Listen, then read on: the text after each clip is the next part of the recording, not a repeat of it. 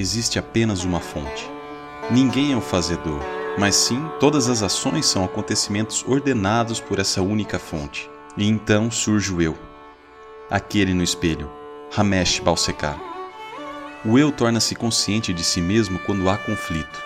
Até então, enquanto tudo estivesse movendo sem problemas, sem qualquer frustração, sem qualquer contradição, não há consciência de si mesmo em ação. Estou ciente de mim e do meu problema apenas quando sou bloqueado por algo que o outro fez e que me afetou adversamente. Assim, preciso observar no espelho do relacionamento minha atitude sobre as pessoas, coisas, ideias e conceitos, sem julgamento, sem aprovação, sem condenação. Essa percepção é autoconhecimento. Se eu for capaz de aceitar como Buda afirmou claramente, tudo é um acontecimento e nada é uma ação feita por qualquer pessoa, então o conflito simplesmente não pode surgir. Se você for capaz de aceitar totalmente que toda ação, sem exceção, acontece como um evento que tem que acontecer naquele momento e lugar, de acordo com a vontade de Deus ou uma lei cósmica, isso é iluminação. Não é uma ação feita por qualquer entidade humana individual não é feita através de um corpo particular de organismo e mente. Se você for capaz de aceitar isso, sem nenhuma dúvida, então isso é iluminação. A iluminação é apenas a recuperação de uma visão clara. A base da vida e do viver, para mim, é a minha relação com o outro. Eu nunca posso esperar ter paz comigo mesmo a menos que meu relacionamento com o outro seja de harmonia.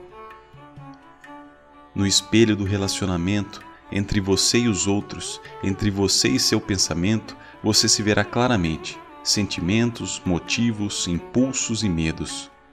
Como posso ter desprezo ou aversão por qualquer pessoa se eu aceito totalmente que a personalidade dessa pessoa é determinada pela programação, gênese e condicionamento ambiental, sobre nenhum dos quais houve qualquer controle?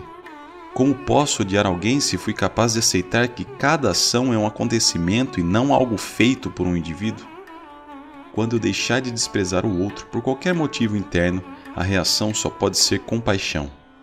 O verdadeiro amor é a aceitação de tudo que existe. A iluminação não é a obtenção ou realização de qualquer coisa. Isto é apenas a remoção de uma barreira, o conceito do eu como um indivíduo fazedor. Deus me faz fazer sua vontade e me faz pensar que é a minha vontade. É tão óbvio que é quase engraçado.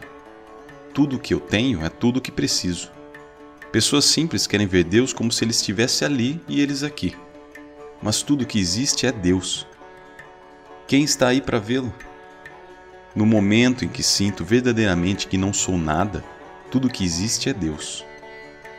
É preciso demolir o falso sentido da ação e a manifestação do ego desaparece. Ele não é o inimigo, ele permanece, seu senso de autoria é que deve partir. Compreenda profundamente que tudo que acontece é só um acontecimento não há ninguém realizando qualquer ação. A supressão do orgulho, ambição, culpa e ódio não pode destruir sua identidade. Uma doença não pode ser curada suprimindo os sintomas. A única maneira é aceitar que tudo acontece de acordo com a vontade divina e que ninguém é realmente capaz de fazer qualquer ação ou disciplina.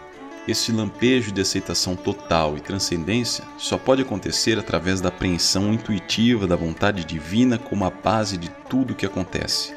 Sem o senso de autoria pessoal, você, o ego, percebe o nada e então a mente fica quieta. Nesta tranquilidade, o nada se torna verdade vibrante sem nenhum obstáculo. Ramana Maharshi disse: Procure a fonte do pensamento. E meu método é: renda-se ao nada isso é tudo que existe.